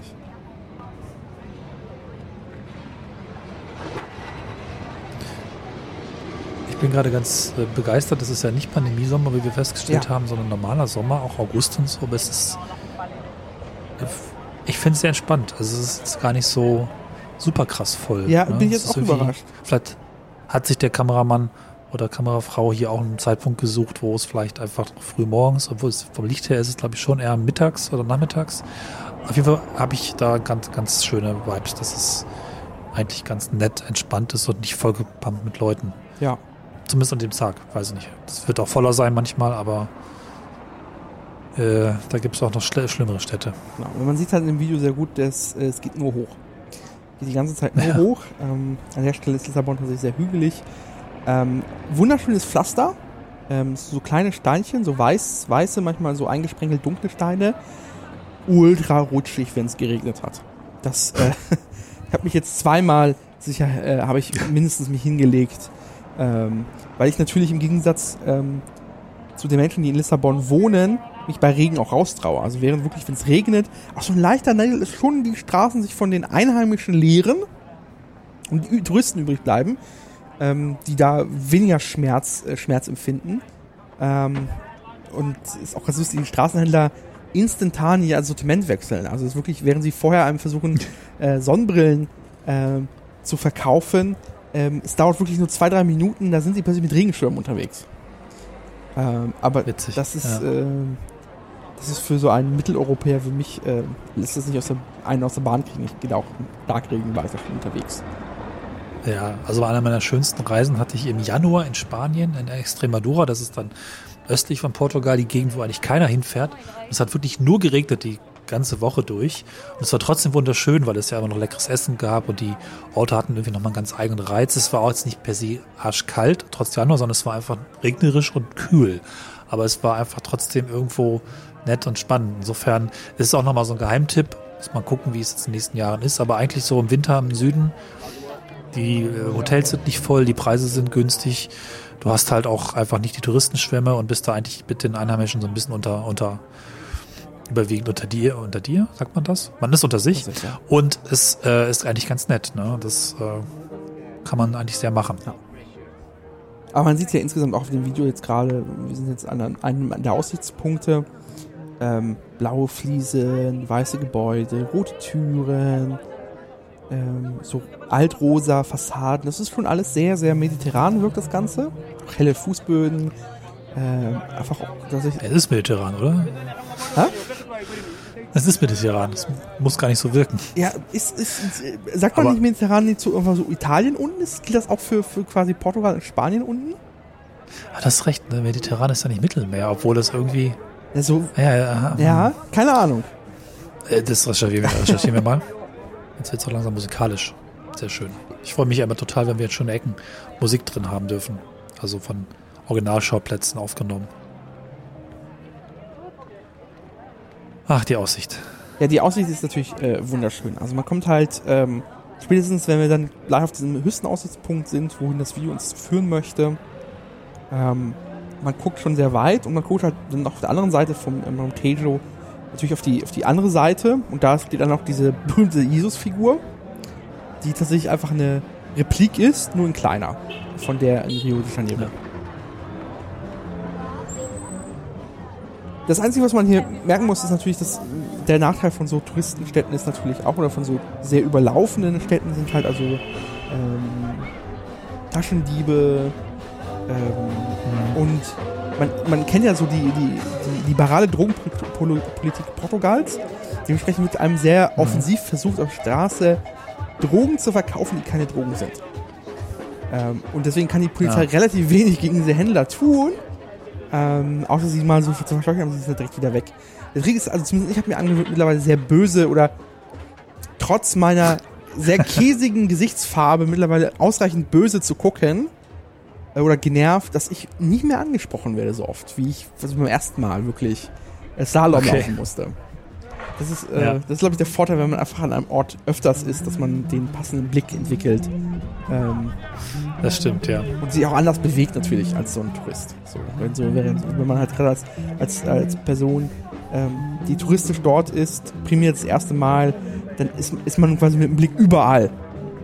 Ähm, und dann der, der, Ja, ja, das ist so ein seltsam staunenden Modus und wenn du einfach da langläufst und dich heimisch fühlst und da drin bist in der ja. Stadt, ne, dann, dann geht das auch leichter.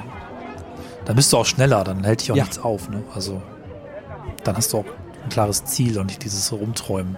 Was auch schön ist, also ja, ich will das gar nicht so jetzt so runterreden. Wir sind alle Touristen gewesen beim ersten Mal in einer fremden Stadt, ne? ja, also ich mache das auch immer noch. Also nur halt gerade so die Ecken, Genau. die ich so kenne, gut, ähm, da äh, suche ich mir lieber die Ecke, die ich wirklich mag und dann gehe ich da mit einem sehr zügigen Schritt auch hin äh, und verbringe dann dort, sehr gerne meine Zeit und verhalte mich sehr touristisch und gucke überall, mache Fotos ähm, und äh, sehr, sehr angenehm. Vor allem gerade, wenn wir auf diesen, diesen höchsten Aussichtspunkt kommen, auf dem ich halt sehr, auch sehr gerne bin. Aber ich glaube, das ist wirklich ein Aspekt, merke ich, wenn man eine Stadt regelmäßig besucht, dann hast du irgendwann dieses, du kannst einfach mehr in ihr einfach sein und, und in den Punkten verweilen, wo es nett ist und du musst nicht mehr so, du musst es nicht mehr erschließen. Und ich finde, das macht wirklich, wirklich viel aus. Ich habe das so mit London gehabt, wo ich auch vier, fünf, sechs Mal war und ich konnte einfach irgendwann, ich fand es auch überall cool da. Ich musste nicht mehr dieses äh, an Hotspots irgendwie rumlaufen und mich daran erfreuen, dass jetzt äh, das im Reiseführer steht, sondern ich war dann einfach, ich war dann viel mehr auch ähm, ja, nicht Stadtbewohner, aber es hatte sowas Heimatliches auf eine Art. Vielleicht kennst du das Gefühl. Ja, zumindest vor allem, wenn man halt das zweite oder dritte Mal dort ist, was schon das zweite Mal ist, Genau. dass man halt die, so die Pflicht, das Pflichtprogramm ab erledigt hat und dass man sich jetzt sagen kann, das Wetter ist schön, ich gehe einfach los und gucke, wo ich lande. Ähm, und das lohnt sich Richtig. auch gerade in Lissabon, weil Fassaden sind schön, ähm, Straßenart ist sehr schön, ähm, es gibt da einfach sehr viel einfach so in Nebenstraßen zu entdecken. Ähm, von, von lustigen Supermärkten, von Aufzügen, die irgendwohin hochfahren und man plötzlich sagt, oh, das ist ja schön hier, ist ja, äh, wusste ich gar nicht. Ähm, da gibt es echt eine Menge zu gucken, die man dann einfach mal abseits von den üblichen ähm, Touristenfaden findet.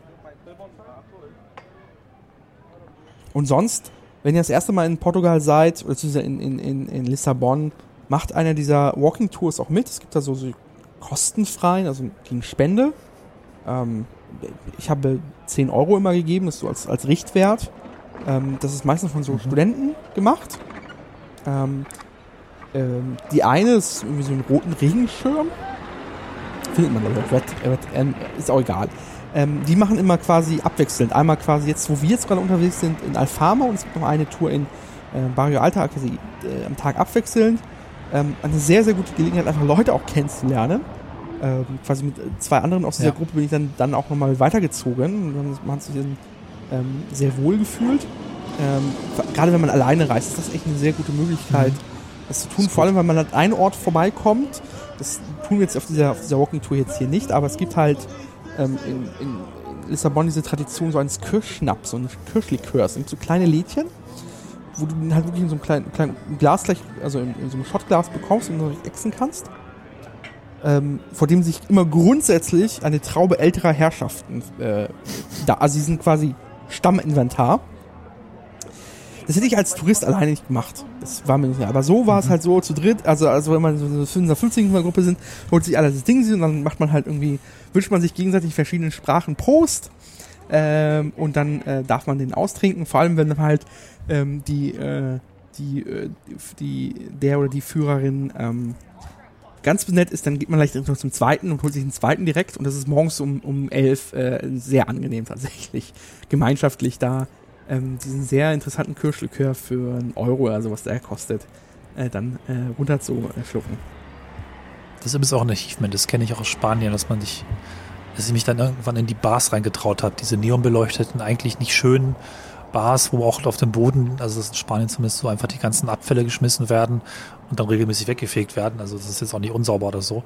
Und dann einfach irgendwann da abzuhängen und einfach guten, billigen Wein zu trinken und dann einfach so ein bisschen auch einfach einzutauchen und dann, ja, du bist zwar Tourist, aber wenn du der Einzige im Laden bist, bist du es irgendwie auch nicht. Finde ich. Ja. Das ist überraschend, ich sehe das gerade auch, das ist mir auch schon da aufgefallen. Es, es gibt natürlich auch diese Leihroller in Lissabon, das ist auf diesen Hügeln. Ich weiß gar nicht, schafft man es da hoch in den Dingern? Das, äh, Ja, äh, wahrscheinlich langsam und vor allem Kopfsteinpflaster und Roller. Ich habe das einmal in Hamburg gemacht. Das ist die Hölle. Das will ich nie wieder tun. Das war. Man kann es zu einer Massage erheben, aber eigentlich war es nicht gut. ja. Und äh, genau. Also es ist Krass. Ja, ja, das ist äh, überraschend. Also überhaupt auch aufgefahren. Also es ist halt sehr enge Gassen. Überall wird trotzdem geparkt. Ähm, Ja. hat, hat einfach schon eine gewisse Enge, diese Stadt, zumindest in vielen Teilen. Ähm, gerade wenn man es nach hinten rausgeht, also quasi wenn man quasi vom Wasser weggeht, äh, wird es schon sehr großstädtischer. Also breite Straßen, Ja. höhere Gebäude, Hochhäuser. Eins meiner Lieblingsorte ist ein Kaufhaus, das quasi wie KDW, aber in fünfmal so groß ist. Hat, glaube ich, irgendwie zwölf Etagen. Äh, Davon sind, glaube ich, sechs im Keller.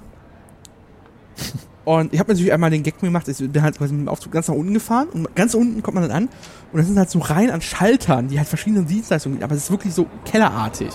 Und man arbeitet sich wirklich hoch für hoch, da kommt man so Tiernahrungsabteilung, Kinderwaren normal, das, das, das, das, Möbel, alles und bis man ganz oben ist, dann gibt's Essen. Also unten gibt's Essen, oben nochmal Essen. Ein Wund Unten kann man, das ist meist der Supermarkt, ne, mit den Genau. Feinkostgeschichten zum Kaufen Genau. und oben ist das Restaurant. Ja, so Genau. kenne ich es auch. Genau. Ja. So, Ah, ja, der Ausblick. genau. Wir erreichen jetzt tatsächlich Schaut euch das Video an. Genau, wir erreichen jetzt äh, einen der, der höheren Aussichtspunkte. Ich weiß nicht, ob es genau der ist. Ähm, nee, es ist glaube ich noch nicht der. Oder ist es schon der? Bin gerade unsicher. Ja, es ist schon der. Genau. Ähm, und man kann halt von da aus tatsächlich ähm, einmal auf die, diese rote Brücke gucken, die auch der Golden Gate Bridge den Originaljahlen entsprechend nur geschrumpft ist. Ähm, gucken kann und über die Stadt halt. Man guckt echt weit raus. Ähm, und sieht einfach, äh, einfach einen wunderschönen Blick. Weißt du, wie viele Hügel es sind? Ich weiß nicht, ich habe gerade sieben Hügel im Kopf, weil das ist eigentlich Rom. Ähm, aber es ist so in der Größenordnung. Aber sie sind in Lissabon auch sehr kompakt beieinander gestellt. In Rom ist es ja alles so weitläufig. Ja. Das sind halt auch sehr viele kleine, äh, sehr viele steile Hügel, die sehr, ähm, also die entsprechende Steigung haben, wenn man natürlich viele Hügel auf kleiner Fläche hat, die dann noch hoch sind, dann muss es oft schnell hoch und runter gehen. Ich habe gerade Nicht geschummelt. unanstrengend. Das ist noch nicht der höchste Aussichtspunkt. Wir sind gerade auf einem der, Ah, okay. der, einen der zweithöheren. Ähm, äh, aber ja, also ich glaube, Lissabon hat ist, ist gar nicht so krass hügelig am Ende in den Teilen. zumindest. Also in denen hast du natürlich halt ähm, Alfama ist halt auf dem Hügel, Barrio Alto ist nochmal erhöht, aber auch nicht so krass. Äh, Und danach wird es relativ flach, also insgesamt auch. So Ja, okay. so eine Geländekarte gucke. Das ist irgendwie als sehr anstrengende Erinnerung, aber Ja, die, die Ecken sind halt anstrengend, weil du dich als Tourist dort am meisten Ja. bewegst. Ähm, ja, ja, ja. Und da sind dann die zwei Hügel, äh, die drei Hügel de facto am Ende deine zwei Hauptorte, aber dahinter wird es äh, dann noch überschaubarer. Ich glaube, es wird dann erst in Sintra wieder sehr, sehr hü hügelig. Da kann man ja gleich nochmal Ja. auf eine Folge von euch äh, verweisen. Richtig. Dieser Wahnsinnsort, dieses, dieses, dieses äh, die Villa äh, Riga, nee, Quadria de Riga oder so. Quinta da Regaleira. Äh, oh Gott. Ja, Ja, ich komme gerade nicht drauf. die, die, die, Haben wir ja sträflichst links liegen gelassen, als wir in Lissabon waren, das erste Mal. Ja. Von wegen, da stand ein Reiseführer, da gibt's ein paar Burgen und so Schlösser. Ich so, nee, Ja. da fahre ich nicht hin. Ja. Und ich habe es echt bereut. Also gute Freunde von uns waren dann später, also kurz danach eigentlich da und haben mir Fotos gezeigt. Ich so, boah, was, nee, also Sintra ist zwar auch wirklich Massentourismus letztlich, aber es ist auch wert. ja. Also da ist mein, Ist geil. Mein Pro-Tipp, fahrt äh, morgens nach Sintra, äh, von, von, vom Bahnhof Rossio, fern Regionalzüge Genau, hin. auch schön Bezug. Genau. Ähm, gönnt euch in Sintra echt ein, zwei Sachen maximal.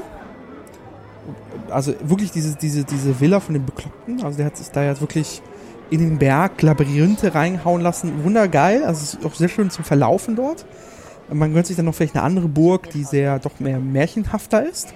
Ähm, und dann Ja. idealerweise nimmt man den Bus äh, und fährt dann an den westlichsten Punkt Kontinentaleuropas und gibt sich dort tatsächlich äh, in, beim Capo de Roca einfach den Sonnenuntergang. Das habe ich äh, Cabo äh, Roca. jetzt schon Ja, mehrfach das- gemacht. Das klingt gut, da war ich noch nicht, ja. So. Ähm, wenn man es dann noch weiter schafft, kann man noch mal zum ähm, da gibt es noch so einen Ort, der Höllenschlucht. Ähm, da ist also echt auch nochmal sehr lustig. Das ist dann weiter unten bei, bei K- K- Cascais. Und von Cascais fährt dann wieder so eine äh, Vorortbahn zurück nach Lissabon. Das heißt, man kann wirklich eine kleine Tour äh, um die Ecke tun und ist dann wieder in Lissabon. Ja. Aber man merkt schon, wir sind jetzt wirklich ab, abseits der Touristenpfade. Das Einzige, was man halt so sieht, sind diese Tuk-Tuks. Ähm, diese kleinen elektrischen äh, Fahrzeuge, ähm, die auch sehr beliebt sind, weil. Die sind schon elektrisch gewesen. ja. ich glaube schon. Ja, gut, was das schon ist jetzt zwei Jahre her. Ja. Ne? Das ist genau. 16.52 Uhr ist es. Ach, ich sehe es gerade. Ja, ja, okay.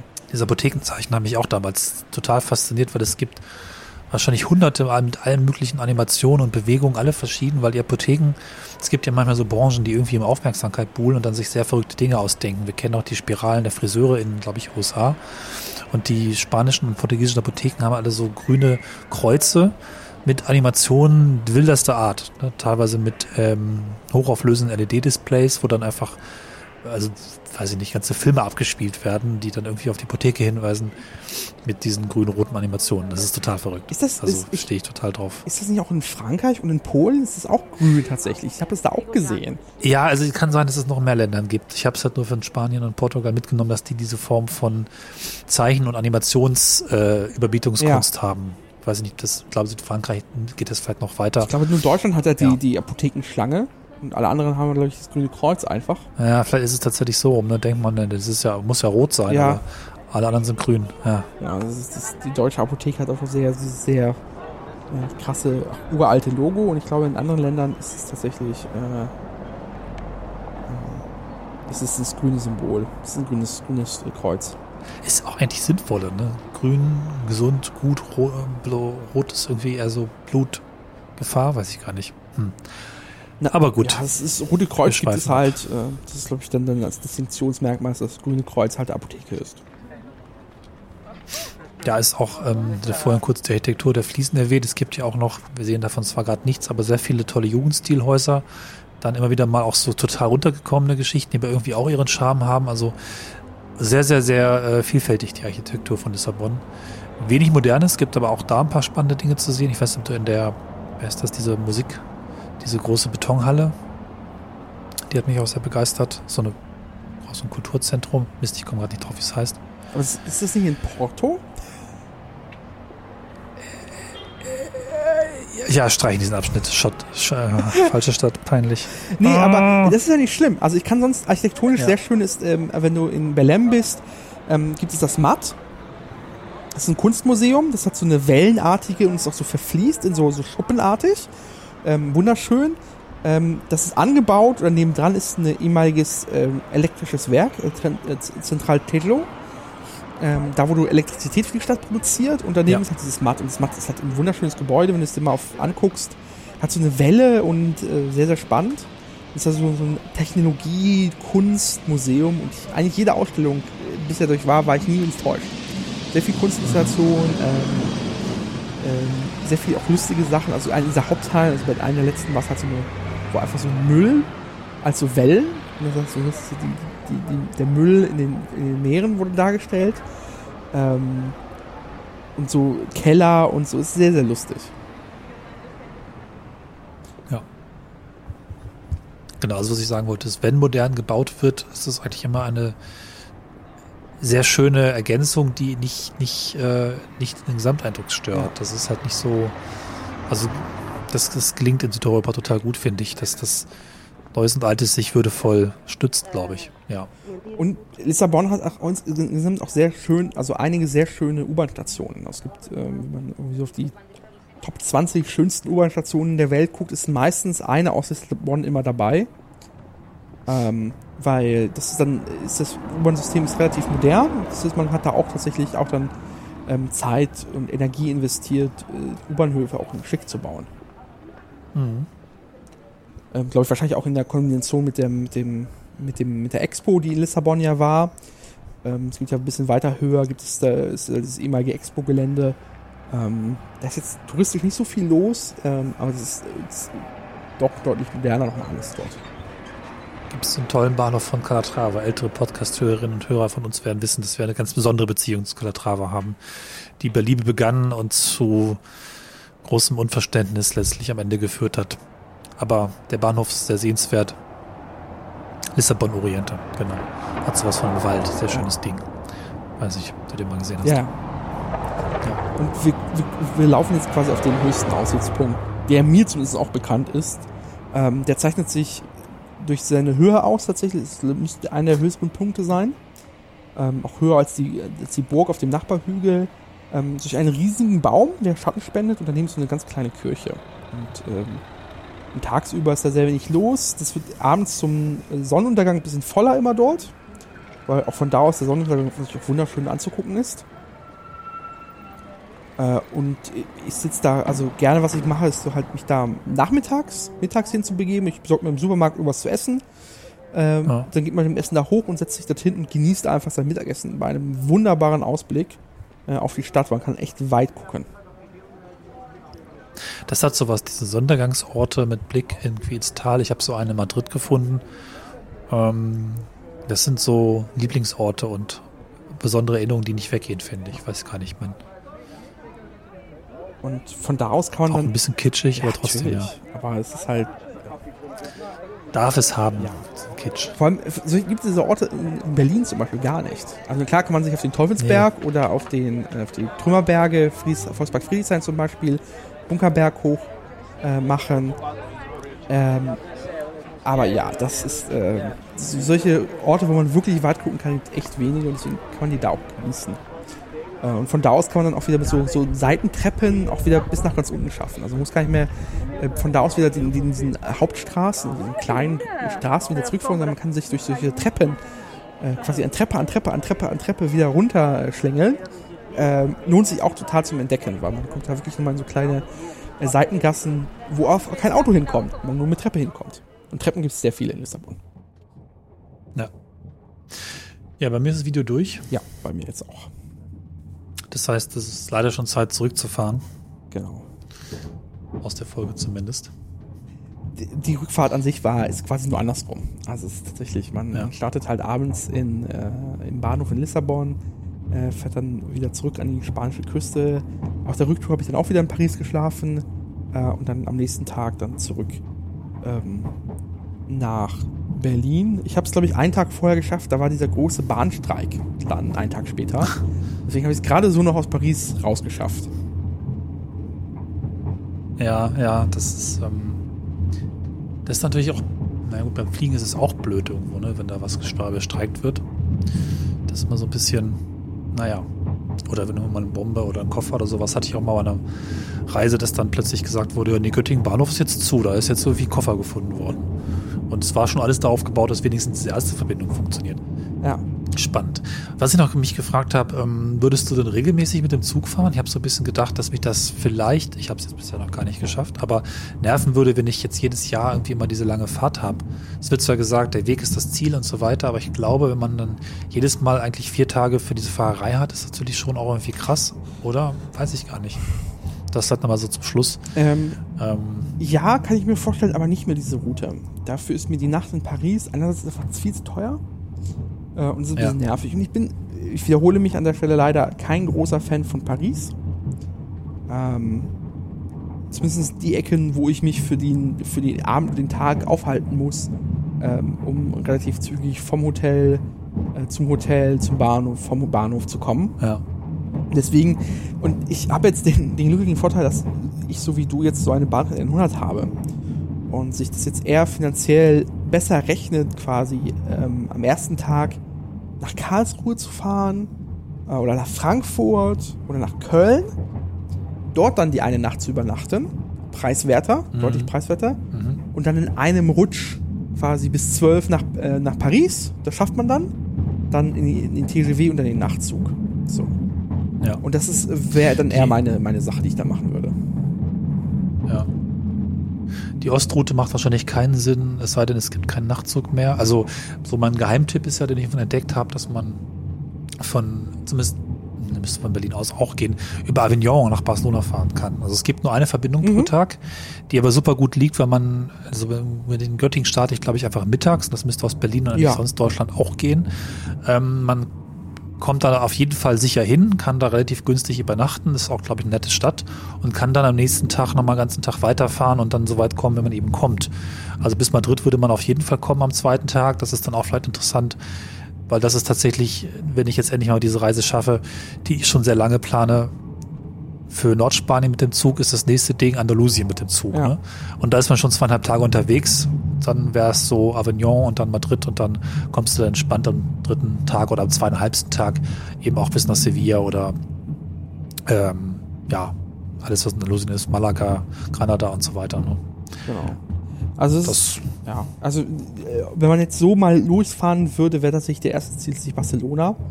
Ähm, und dann von Barcelona nach Madrid und von Madrid aus ähm, kommt man mit verschiedenen Umstiegen ähm, äh, zum Beispiel nach Porto und von Porto aus dann Zug oder durch Ja. die durch die durch die Städte.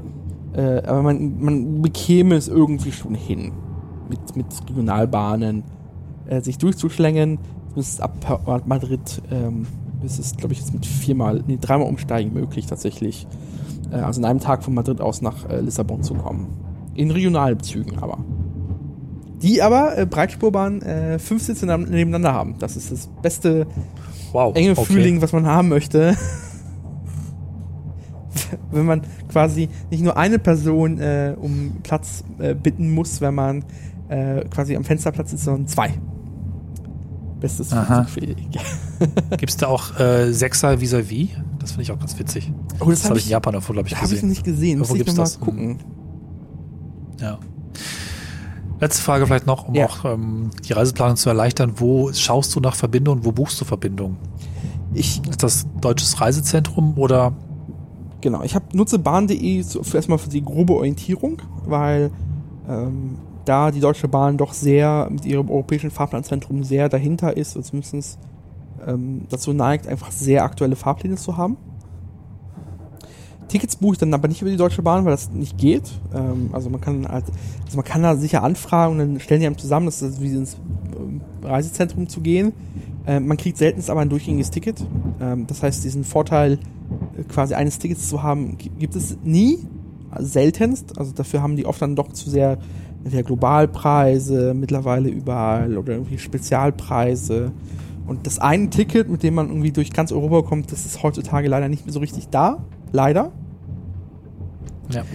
Ähm, was ich dann gemacht habe, ich habe ähm, Teile der Karte habe ich dann direkt bei den jeweiligen Bahnen gekauft. Also den Nachtzug habe ich direkt bei Ja. der bei der äh, Renfe ähm, in der Spanien Genau, das habe ich auch gemacht damals, ja. äh, gebucht. Ähm, das ist ja alles elektronisch. Also man kriegt ein PDF, das kann man sich ausdrucken, das funktioniert wunderbar.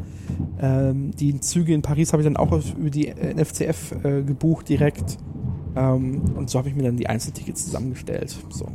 Natürlich wäre es irgendwie doof gewesen, wenn der TGV ausgefallen wäre und ich meinen Nachtzug verpasst hätte. Ähm, aber ja, hätte man irgendwie hinbekommen. Also, so wie ich es gesehen habe, waren die Nachtzugtickets auch irgendwie bis zum ersten Tag vorher stund oder waren wirklich stornierbar, sehr leicht weit weg. Ja. Also, die Bedingungen bei der Renfe waren, glaube ich, sehr, sehr großzügig. Ähm, deswegen hatte ich mir da nicht nicht so große Sorgen gemacht, da ein Nachtzugticket durchzubuchen. Es gibt da, also ich weiß, dass man auch in Deutschland aus, vom Schalter aus, das buchen kann. Ähm, wenn man das dann nachfragt, äh, fangen die Mitarbeiter dort an, in sehr tiefen PDFs mit irgendwelchen Buchungscodes zu blättern.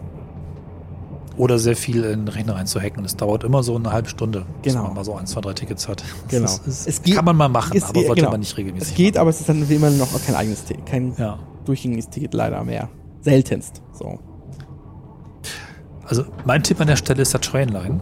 Oder Trainline, genau. ich seit genau seit zwei Jahren. Äh, ich gucke zumindest immer rein. Ähm, das ist tatsächlich wohl eine, ein französisch-britisches Unternehmen. Die haben zumindest zwei Gesellschaften dahinter.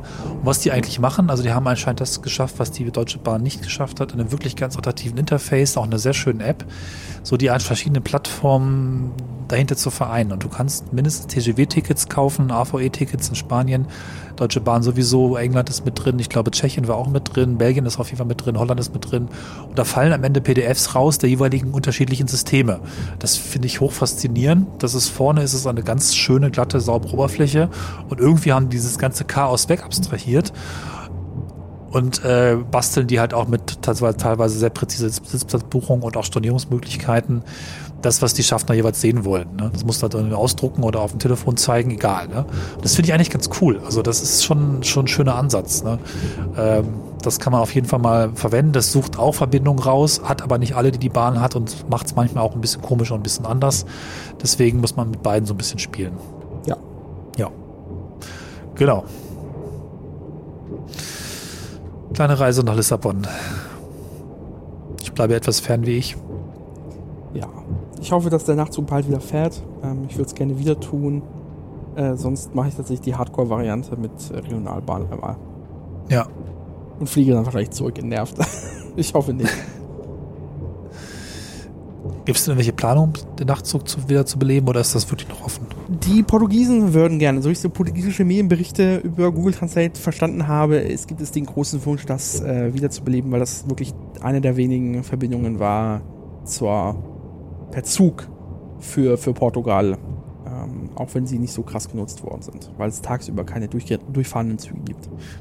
Wobei das auch kommen sollte, finde ich. Ähm, durchgehende Züge sind eigentlich das Ding. Es muss nicht zwingend Nachtzug sein. Oder mein ganz großer Traum ist, einen ganz angenehmen Tag- und Nachtzug. Also ein Zug, wo man gut schlafen kann, aber sich dann auch mal einen Tag aufhalten kann. Und der fährt halt meinetwegen langsam. Aber einfach von, weiß ich nicht, von, von, von, was ist da oben hier, Kopenhagen bis nach Sevilla. Fährt er eben drei Tage, aber du musst dir keine Gedanken machen über Umsteigen, Anschlüsse und Schlafen. Paris, Paris-Moskau Express. Das ist so Ja, einer. genau, sowas. Ja, also das, hatten wir ja alles auch schon. Da wieder anknüpfen und ja, es ist kompliziert und verschiedene Systeme und Log-Umspanne machst es halt. Hauptsache nicht umsteigen Ja. und bequem. Und das vielleicht als Schlusswort. Wir sagen bis bald. Vielen Dank für die Einladung. Sehr gern. Vielen Dank fürs Mitnehmen und macht's gut. Bis dann. Tschüss. Tschüss.